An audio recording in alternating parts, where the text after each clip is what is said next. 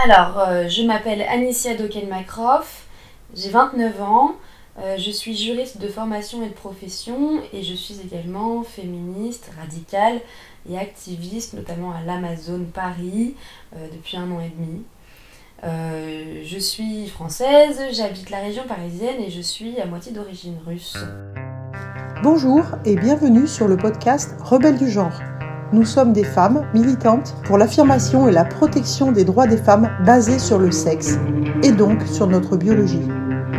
Le sexe est la raison de notre oppression par les hommes, et le genre en est le moyen. Nous sommes les rebelles du genre. Nous observons aujourd'hui avec fureur des hommes qui envahissent nos espaces, agressent nos sœurs, revendiquent nos droits. Conditionnés à la gentillesse et touchés par leur victimisation permanente, les femmes mettent en général un certain temps à comprendre l'arnaque du mouvement transactiviste et commencent souvent par soutenir cette idéologie. Puis elles ouvrent les yeux, constatent sa violence et la refusent.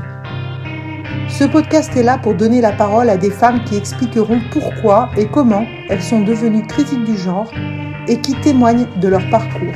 Écoutons leurs paroles. Je me considère féministe depuis, euh, depuis très longtemps, depuis, euh, depuis l'enfance en réalité. Euh, j'ai très tôt commencé à, à, me poser des questions sur les inégalités entre les filles et les garçons quand j'étais, quand j'étais enfant. Puis après, je me suis posé des questions en, arrivant à l'âge adulte sur les inégalités également entre les femmes et les hommes. Et puis, et puis sur les questions de, des violences sexuelles. Je me suis considérée féministe assez tôt et, une de mes grandes convictions féministes, c'était euh, l'abolition de la prostitution que j'ai toujours considérée comme une très grande violence faite aux filles et aux femmes. Euh, quand j'étais gamine, en fait, je ne comprenais pas pourquoi est-ce qu'on insultait les, les filles et les femmes de pute et euh, les garçons de fils de pute, alors que pour moi, la honte, en fait, elle était sur les clients. je comprenais pas pourquoi, en fait, on ne pouvait pas considérer que euh, ces hommes qui, qui, qui, étaient réduits à aller solliciter des faveurs sexuelles de femmes précaires n'étaient euh, pas insultés. Et pourquoi ça c'était pas une insulte en fait commune euh, qu'on employait dans la société? J'ai jamais compris pourquoi la honte elle, elle portait sur elle pesait sur les femmes. Et, et, quand au début de ma vingtaine, euh, j'ai 29 ans, donc au début de ma vingtaine, j'ai commencé à me poser des questions sur le féminisme. Je me considérais comme féministe, mais j'avais pas du tout conscience qu'il y avait énormément de théories féministes qui existaient depuis longtemps, au-delà des, des, combats qui avaient été menés et gagnés par les femmes, euh, donc le droit de vote, et puis ensuite le MLF, euh, le droit au divorce, etc. J'avais pas conscience d'un tout un tas d'écrits, et le jour où, où, je suis tombée sur Internet, sur la première fois, c'était un extrait des Femmes de droite d'Andrea Dworkin, euh, où je suis tombée sur, sur ces choses-là. J'ai voulu m'intéresser de plus près au féminisme, et alors j'ai découvert qu'il y avait plusieurs féminismes. Et j'étais euh, très stupéfaite, j'avais pas du tout conscience de ça. Donc j'ai appris euh, qu'il y avait un féminisme radical, un féminisme plutôt libéral, des féminismes matérialistes, etc. Et, et quand j'ai lu qu'il existait un féminisme libéral qui prônait la prostitution comme une liberté, j'ai été euh, totalement stupéfaite euh, au point que j'y croyais pas. C'est-à-dire, je me disais, c'est pas possible, il y a un truc qui cloche, il manque forcément quelque chose. Soit ces femmes sont pas du tout féministes, soit elles sont pas vraiment pour la liberté de la prostitution, c'est juste pour dire ce que nous on dit les radicales, que le problème c'est pas les femmes et que le problème c'est les hommes et qu'elles veulent surtout pas faire peser le, le, tort aux, femmes. Et en fait, j'ai compris quand même assez rapidement que non, ce mouvement prétendument féministe et plutôt, plutôt libéral que féministe, défendait pas du tout les femmes euh, des violences sexuelles, euh, de la précarité. Et donc je me suis méfiée assez rapidement de, du féminisme libéral qui par ailleurs euh, défendait ce qu'on appelait à l'époque le féminisme queer, qui n'était pas tout à fait le féminisme libéral comme maintenant, qui n'était pas aussi, aussi mélangé en fait je me suis méfiée du coup de, de, tout ce que prônait le féminisme libéral et y compris en fait cette idée qu'être une femme ça pouvait être un sentiment. Et je me souviens donc euh, à ce moment où, euh, où, je suis entrée un peu sur tout un tas de, de, groupes, c'était sur Facebook que ça se passait, que j'ai découvert tout un tas de choses. Et il y avait un groupe qui s'appelait, je sais pas si c'était pas les copines ou quelque chose. Et, euh, et j'avais voulu faire, c'était un groupe évidemment libéral, j'avais voulu apporter ma première contribution et j'avais, par, parlé d'allaitement, de, contraintes à l'allaitement, pression sur l'allaitement. Et donc j'avais parlé évidemment de, de, de mère et de femme et on m'avait euh, très euh, gentiment recadré en m'expliquant que ce que je disais était plutôt juste, mais que j'avais oublié de mentionner les pères et les hommes allaitants. Euh, et on m'avait demandé de modifier la manière dont je m'étais exprimée. Et, et j'avais été absolument ébahie qu'on me demande de, de, faire ça. Et, et je pouvais pas admettre que, que l'allaitement, ça puisse être un sujet d'hommes ou de, de, femmes qui pensent être des hommes. Donc j'avais juste refusé, puis j'avais quitté assez rapidement ce, ce groupe. Par la suite, pareil, on m'avait reproché de, de citer le travail d'oser le féminisme sur des questions relatives à la prostitution. Et euh, j'avais lu euh, une personne dire qu'oser le féminisme était, euh, je sais pas si c'était pas criminel ou tueuse ou je sais pas quoi, parce qu'oser le féminisme était, était contre la prostitution et pour l'abolition de la prostitution et pour la pénalisation des clients de la prostitution, ça devait être vraiment au moment où, euh, où, la loi euh, pour l'abolition de la prostitution en France était, était passée. Et donc finalement, euh, la raison pour laquelle je suis restée plus radicale que libérale, c'est vraiment, c'est vraiment le, sujet de la prostitution où j'ai jamais douté. Mais sur la question de ce que c'était qu'être une femme et des personnes trans et des personnes transgenres, alors c'est pas tant l'identité de genre où c'est pareil, euh, j'ai toujours su qu'être une femme ou être un homme, ça dépendait du sexe. J'ai pas vraiment douté là-dessus. Simplement, j'étais parfaitement favorable à l'idée euh, d'écouter d'autres personnes et d'autres femmes euh, exprimer d'autres choses sur la question. J'étais pas réfractaire en fait à discuter avec des, des hommes transidentifiés qui disaient femmes trans euh, et d'ailleurs, en fait, j'ai discuté avec euh, des, des, hommes transidentifiés parce que je voulais comprendre. Et à ce moment-là, je les voyais pas du tout comme une menace. Je, je, me disais quand même, ils, sont, ils ont du culot. Je comprenais bien qu'ils essayaient de dire qu'ils étaient tout comme nous, alors qu'ils pouvaient pas être tout comme nous. Mais euh, je voyais aucune difficulté à ce que ces personnes euh, intègrent nos groupes de discussion et nos, nos combats sur des sujets communs. Notamment, c'était euh, donc euh, dans les années 2016-2017, on commençait beaucoup à parler de harcèlement de rue. Et évidemment que les personnes transidentifiées, elles subissent le harcèlement de rue. Donc euh, sur ces sujets-là, j'avais aucune difficulté à, à discuter avec, euh, avec des hommes transidentifiés qu'à l'époque j'appelais femmes trans. Et puis par la suite, quand même, je me suis rendu compte qu'il y avait un loup. Euh, J'avais jamais quitté le, le, milieu féministe radical virtuellement. Et j'ai commencé à voir que dans le monde anglo-saxon, il se passait des choses pas nettes. Donc notamment les hommes en prison de femmes, les questions du sport qui sont, sont venues au fur et à mesure. Et puis surtout, j'ai commencé à voir euh, tout un tas de, de, de fétichistes. En fait, j'ai compris que ces hommes euh, qui se disaient femmes, euh, ils avaient aucune idée de ce que c'était qu'être une femme et qu'ils voulaient pas juste rejoindre les femmes ou les féministes, ils voulaient imposer leur vision de la femme qui était euh, extrêmement euh, stéréotypée et sexiste et misogyne, à nous les féministes et les femmes. Ils ont commencé à nous silencier et à nous expliquer comment est-ce qu'on devait parler. Donc c'est ce que je racontais sur le moment où on m'a dit que je pouvais pas parler de femmes et de mères allaitantes, mais il fallait aussi que j'inclue euh, les hommes et les éventuels pères. Je me suis rendu compte que c'était comme ça partout.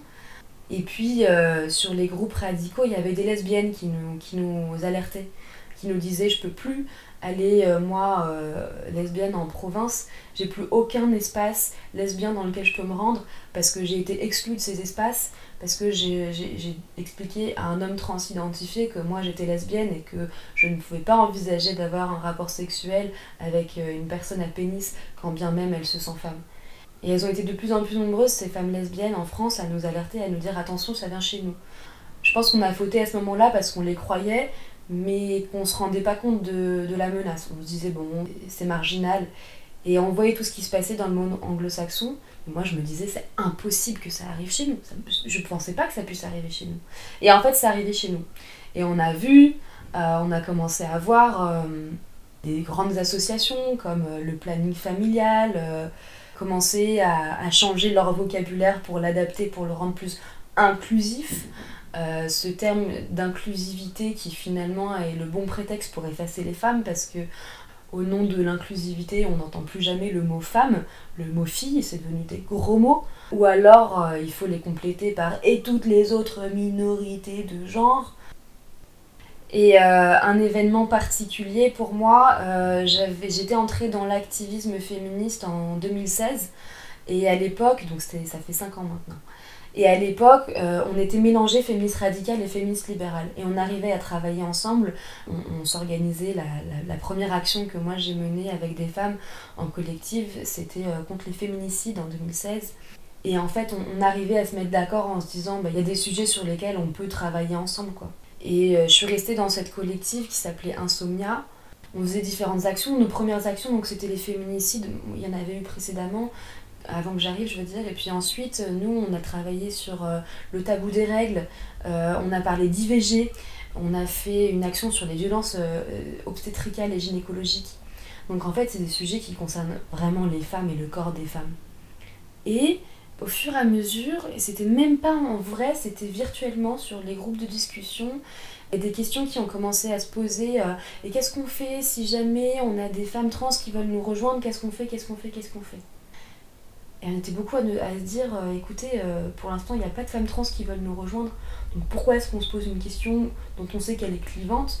Et puis de toute façon, nous, on a toujours parlé du corps des femmes, du corps femelle. Donc euh, on va pas commencer à, se, à se disperser sur d'autres choses.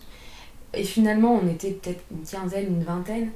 On a été deux à, s'exprimer clairement contre l'inclusion des femmes trans dans notre collectif et une personne qui s'est abstenue.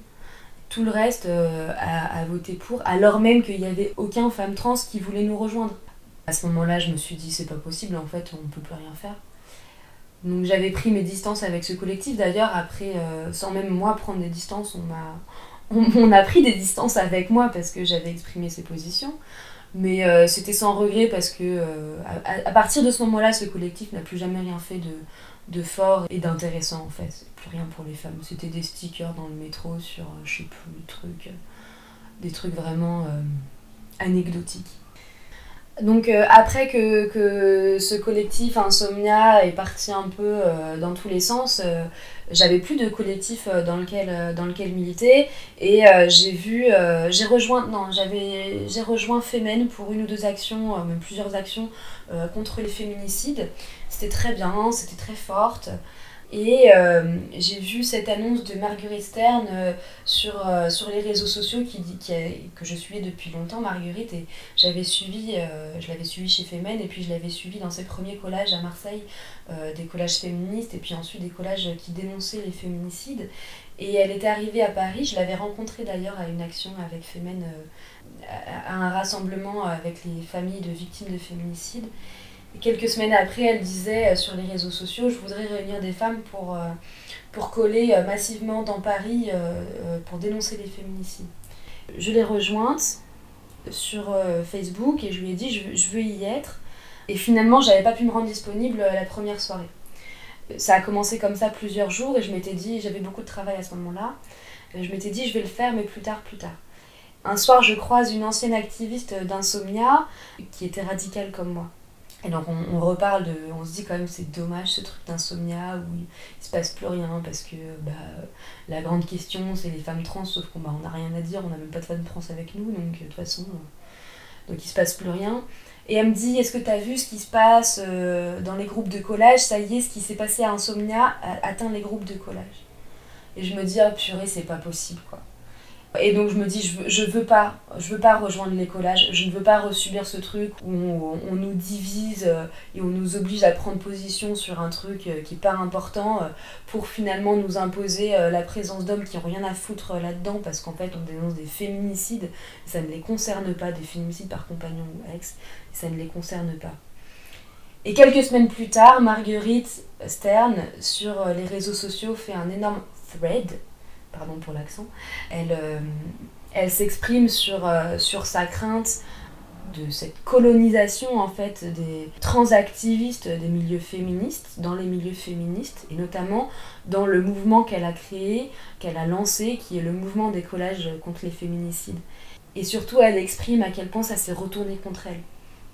Elle dit, moi j'ai lancé... Euh, un mouvement fédérateur dans lequel je voulais pas qu'il y ait de questions clivantes qui soient abordées justement pour qu'on se concentre sur les violences commises par les hommes sur les femmes et notamment les féminicides.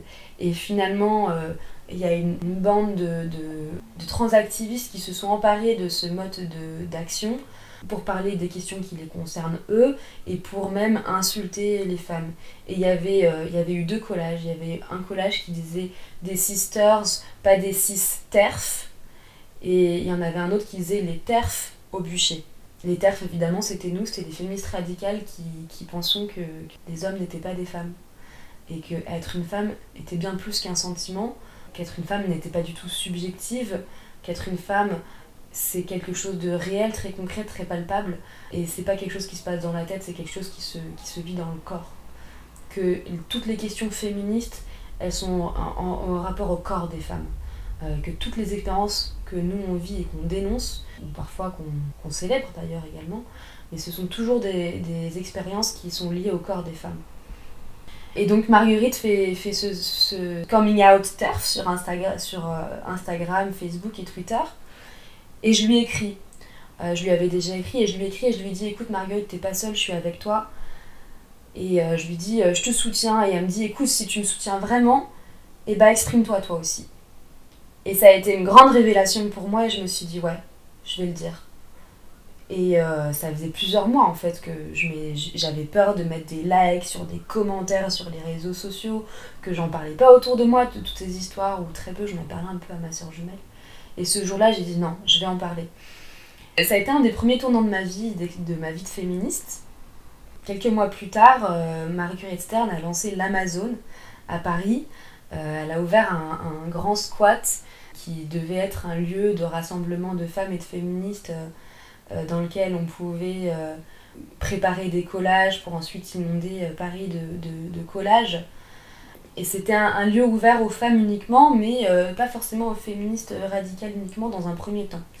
je suis allée rencontrer Marguerite, je suis allée rencontrer d'autres femmes, d'autres féministes, des femmes que j'avais déjà vues précédemment, soit chez Feben, soit chez Insomnia, et j'ai fait mes premiers collages.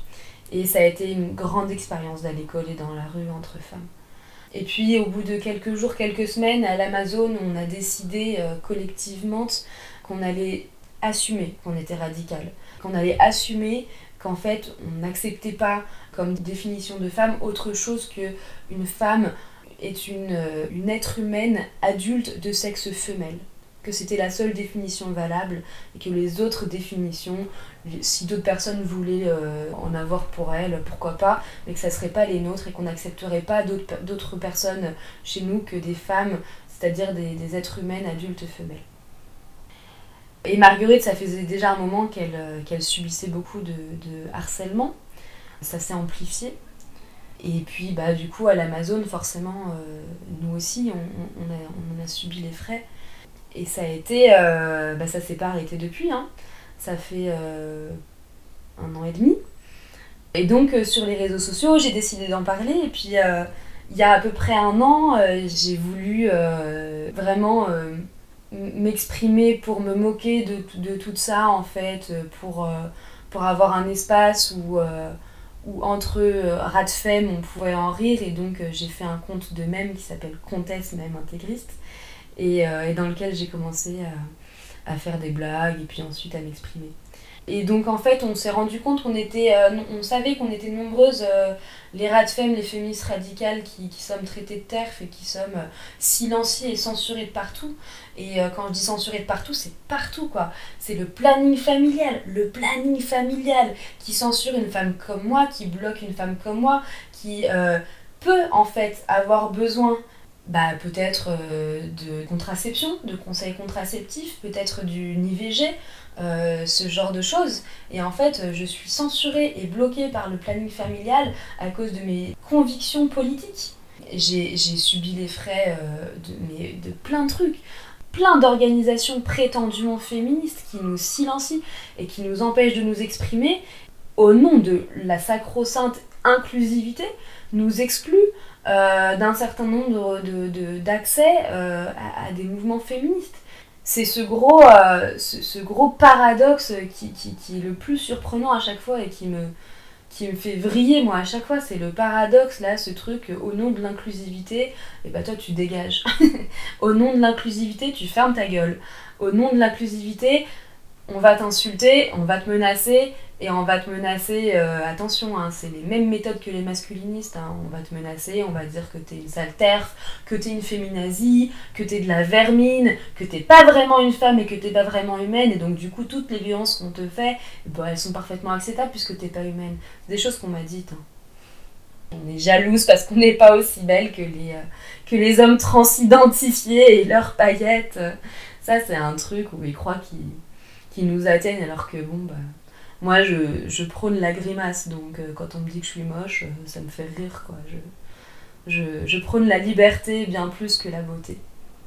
Et donc en fait euh, depuis que, j'ai ouvert les yeux sur, sur la réalité du, du, mouvement transactiviste et ça fait plusieurs années bah, en fait une fois que tu ouvres les yeux tu peux plus les fermer et tu vois des choses ahurissantes en permanence euh, mais j'en ai eu plein, des, ce qu'on appelle des pics trans, c'est-à-dire des moments où tu vrilles quand tu vois ou tu entends quelque chose ou un comportement. Un, des trucs qui m'a le plus marqué où je me suis dit ok en fait euh, là c'est pas des blagues, c'est, ça atteint des niveaux pas possibles. C'était un type qui témoignait sur internet, donc un mec transidentifié, autogynéphile. Les autogynéphiles, c'est ces hommes qui, qui sont excités euh, sexuellement stimulés sexuellement à l'idée de se voir eux en femme. Sauf que pour eux, être une femme, c'est être pénétrée et soumise, pornifiée en fait. C'est ça être une femme. Donc ces hommes-là sont excités à l'idée d'être soumis et pornifiés et du coup ils se revendiquent femmes trans. Et donc il y avait un type qui expliquait qu'il allait euh, dans les toilettes publiques repêcher dans les, dans les poubelles des serviettes hygiéniques usagées pour se les foutre dans le caleçon et euh, se donner l'impression qu'ils avaient que quand il rentrait chez lui qu'il avait eu ses règles. Et euh, que du coup euh, ça l'excitait et qu'après il allait se branler. Mais quand j'ai vu ça mais j'étais dans un état quoi. C'est assez hallucinant. Quelques temps plus tard j'ai vu un type qui expliquait qu'il avait pris des hormones pour allaiter. Parce qu'en fait effectivement c'est possible de stimuler l'allaitement prenant des hormones et qu'il en avait prise et euh, que du coup il avait pu allaiter son, son bébé, c'est-à-dire euh, l'enfant de, de, son épouse euh, dont il était le géniteur, et qu'il il avait donc allaité au sein son bébé et que ça l'avait excité, ça lui avait donné une érection. Et que, bah, en toute logique, après ça, il était allé se branler. Donc quand, quand, tu lis des témoignages pareils d'hommes qui assument parfaitement ce, genre de propos, parce que c'est eux qui l'écrivent, hein, c'est pas nous qui, qui, qui l'inventons, c'est pas acceptable. J'aurais pu entendre que le mouvement transactiviste, c'était pas ça. C'est-à-dire que si j'avais vu des personnes, des féministes libérales, dénoncer ce genre de propos, dénoncer ces comportements, alors on aurait pu s'entendre. Mais ça n'est jamais le cas. C'est-à-dire que nous, quand on, féministes radicales, quand on dénonce ce genre de propos, on nous dit que euh, on en profite euh, et que euh, de toute façon la priorité c'est de pas mégenrer ces types-là les mecs là sont, des fétichistes dégueulasses. Et la priorité de, nos interlocutrices ou interlocuteurs c'est de faire attention à, bien euh, parler d'eux quand ils sont pas là. Mais c'est incroyable. Mais c'est incroyable en fait le sens des priorités du transactivisme. Et donc c'est vraiment ce moment là où tu te dis euh, en fait euh, on est à l'opposé des intérêts féministes. On est face à des gens qui veulent faire taire les femmes veulent faire taire les féministes et qui en plus colonisent effectivement nos espaces. Parce qu'ils veulent nous voler notre lutte. C'est ça qu'ils font. Ils se réapproprient toutes nos luttes. Les féminicides, c'était à la mode, ils s'en sont emparés pour ensuite parler de leur truc et de nous dire euh, les terres faux bûcher, c'est-à-dire que euh, les collages contre les féminicides, à la base, c'était des collages contre les féminicides, et en quelques semaines, en quelques mois, on voit des collages qui prônent les féminicides, parce que les terres faux bûcher, ce sont des menaces de mort à l'égard des femmes. Donc ce sont des menaces de féminicide. C'est incroyable que, que, que, que, des personnes aient pu envisager, coller ça dans les rues de Paris, en plus en prétextant que ce soit quelque chose de féministe. Et ça, on l'observe, on l'observe, on l'observe, on le dénonce, et quand on le dénonce, on est censuré. On est censuré, censuré, censuré. À l'Amazon, on a ouvert donc ce lieu, Marguerite a ouvert ce, gigantesque hangar qu'on a déblayé, qu'on a euh, aménagé, dont on voulait faire vraiment un, espace, on l'avait appelé Amazon Terre des Femmes.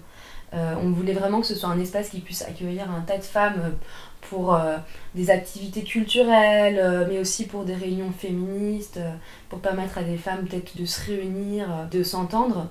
Et en fait, cet espace, il nous a été volé par des hommes.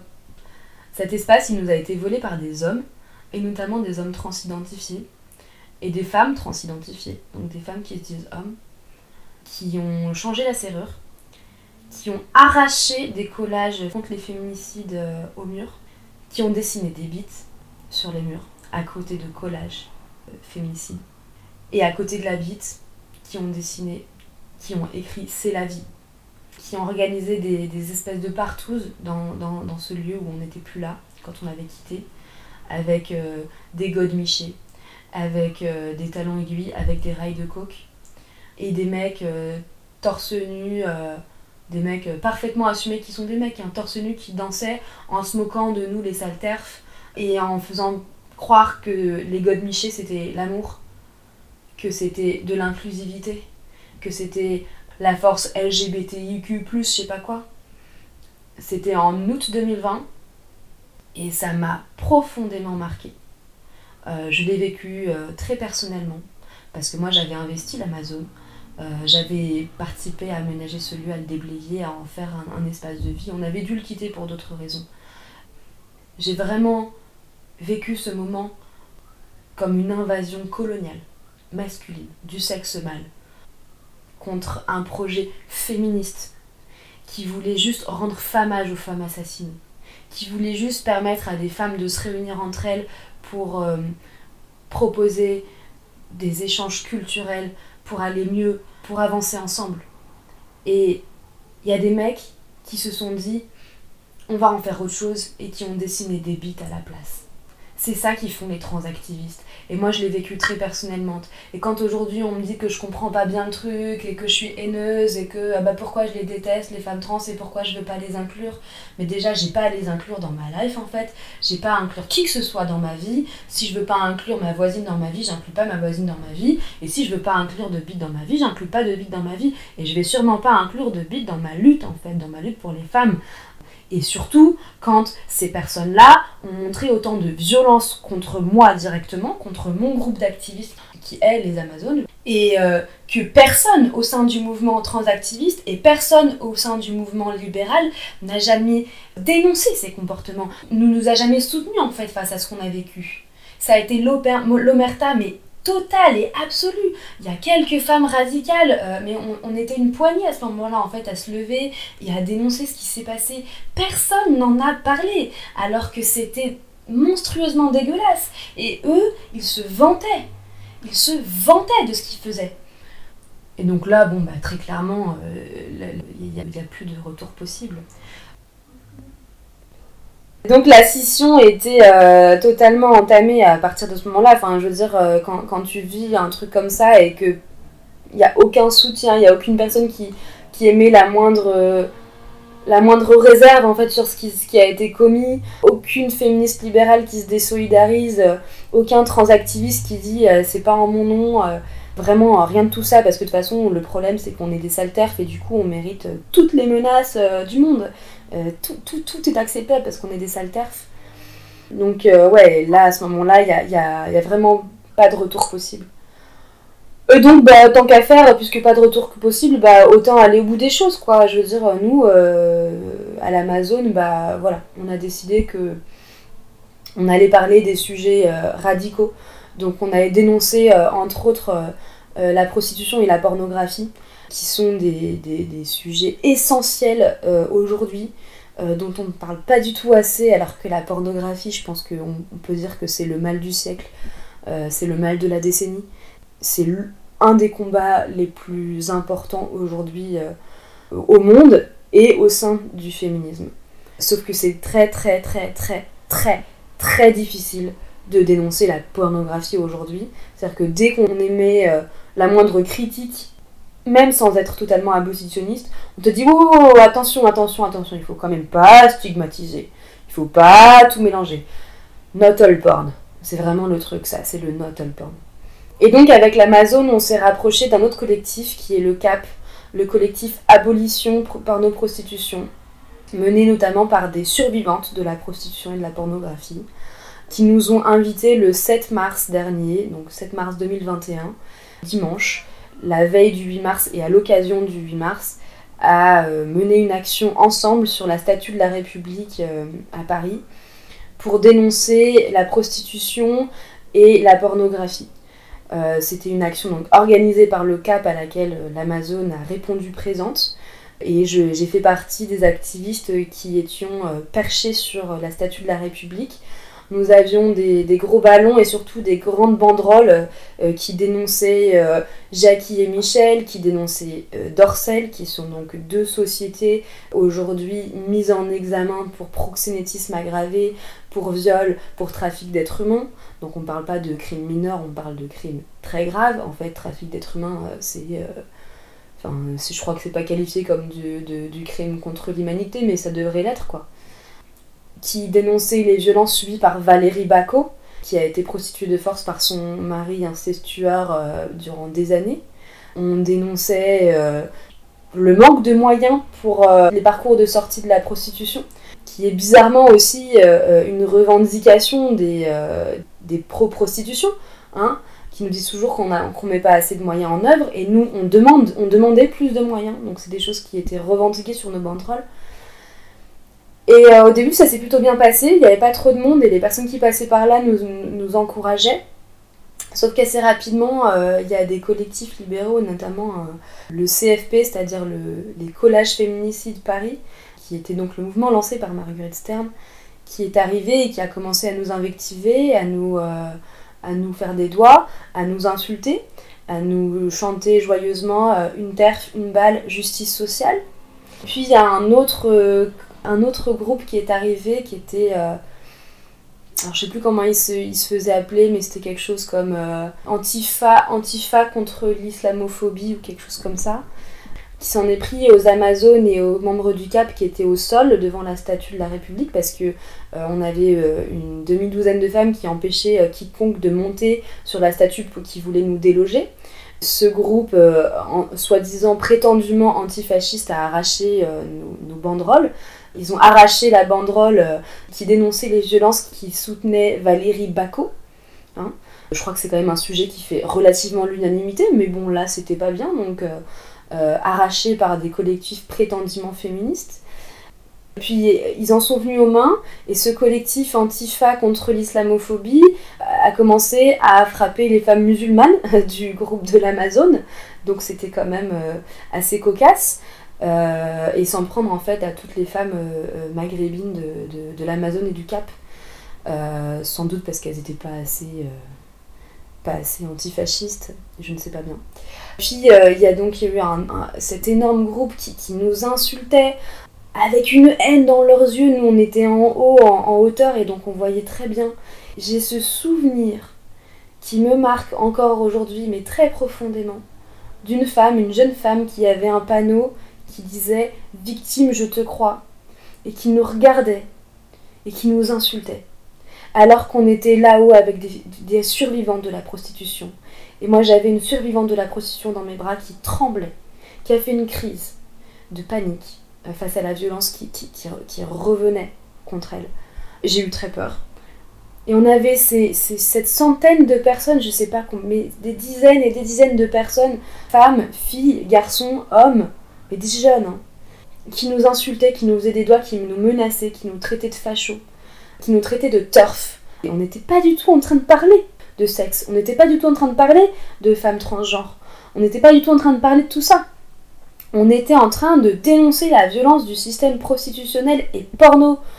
Enfin, et ils ont quand même trouvé le moyen de nous traiter de turf. Ils nous ont jeté des œufs à la figure. Ils ont, ils eu Marguerite euh, au sol, nous, ils nous ont pas eu au visage. Moi, j'ai rattrapé à deux reprises un œuf parce que je suis emballeuse. Donc, euh, j'ai rattrapé les, œufs et je leur ai rebalancé euh, dans, la foule. Ça leur a pas plu. Mais je veux dire, on, on a fait l'objet de violences extrêmement fortes ce jour-là. On l'a vécu dans notre chair, en fait, ce qu'on ce qu'on vivait jusque-là euh, sur les réseaux sociaux, ce qui, qui, ce qui est déjà très fort, hein, parce que le cyberharcèlement, euh, ça rigole pas. Là, on l'a, on l'a vécu euh, de très près. Et donc, ils scandaient au sol une terf, une balle, justice sociale. Et puis, ils ont tagué sur la statue de la République alors qu'on était dessus. Hein, encore, ils ont tagué sauve un trans, bute une terf. Donc, encore une fois, des menaces, des menaces très fortes contre les femmes féministes. Et ça, c'était le, le, le, 7 mars dernier. Bah, depuis, de la même façon, hein, il y, a, très peu de collectifs qui, euh, ont dénoncé euh, ce qu'on a subi. Parce que euh, finalement, bah, le problème, c'est qu'on pense que les femmes trans ne sont pas des femmes. Le problème, c'est qu'on pense que les femmes n'ont pas de pénis. Le problème, c'est qu'on pense que les lesbiennes n'aiment pas les pénis. Et penser et dire tout ça, aujourd'hui, ça justifie toutes sortes de violences qu'on peut subir tout est justifié.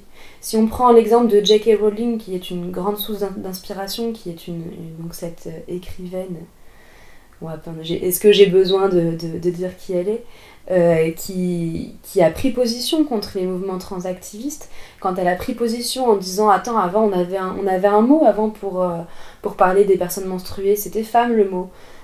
Quand elle a fait ça, quelques semaines après, une semaine après, je crois, son ex a fait la une d'un journal britannique pour dire que euh, finalement euh, c'était une sale terf. Son ex condamné pour violence conjugale à son égard.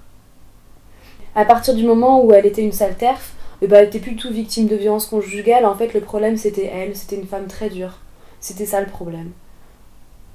Et ces schémas, en fait, c'est des schémas absolument antiféministes. C'est des schémas masculinistes, c'est des schémas sectaires, c'est des schémas fascistes, qui nous pousse, nous les femmes, à nous silencier, à nous taire, à nous censurer. Et donc en fait, enfin euh, moi je suis hyper contente d'être tombée sur votre podcast Les Rebelles du Genre parce que bah, c'est ça qu'on est en fait, on est vraiment ça, on est des rebelles du genre, on se laisse pas faire et on montre aux autres qu'on n'est pas seul, euh, qu'elles sont pas seules, qu'on est ensemble et qu'ensemble on peut résister. Et je veux encourager euh, toutes les femmes qui, euh, au-delà du fait de ne pas être d'accord avec nous, c'est pas grave qu'on soit pas d'accord. Le problème, c'est qu'on soit pas capable de discuter. Le problème, c'est euh, qu'on soit pas capable de. qu'on puisse même pas douter, en fait. Euh, Aujourd'hui, dans le pseudo-féminisme qu'on voit partout, mainstream, et dans, dans, le transactivisme et dans la propagande euh, queer, et dans la communauté LGBT, qui est une communauté qui doit exister parce qu'elle a beaucoup de sens, en fait, on ne peut même pas émettre des doutes. Dès qu'on émet un doute, on est mis de côté en fait. Et en particulier quand on est une femme. Et donc, je, vous encourage toutes à douter, à vous poser des questions et à venir discuter en fait. Genre, sur mes réseaux sociaux et dans la vraie vie maintenant, je prends beaucoup plus de plaisir à parler à des femmes qui sont pas d'accord avec moi parce que euh, je suis trop contente de voir qu'on peut à nouveau discuter parfois et se dire bon bah on n'est pas d'accord sur le fond, bah on va quand même pas se, souhaiter la mort euh, les unes les autres en fait. On peut trouver des terrains d'entente et on n'est pas obligé d'être d'accord avec toutes les personnes qui nous entourent pour euh, vivre ensemble en fait. C'est possible de voir les choses autrement et de quand même se parler. Et ça c'est essentiel dans la lutte féministe. Donc euh, vraiment, j'encourage je, je, je, euh, toutes les femmes qui nous écoutent à douter et surtout à s'autoriser à douter, à s'autoriser à émettre des avis différents. C'est hyper important. C'est mon grand, grand mantra depuis quelques semaines, mais faut apprendre à déplaire. Il faut faire l'expérience de déplaire. Parce que c'est le seul moyen d'être libre. Et la liberté, c'est ce qui nous est le plus cher c'est le plus important pour, euh, pour les êtres humains et c'est le plus important pour les femmes.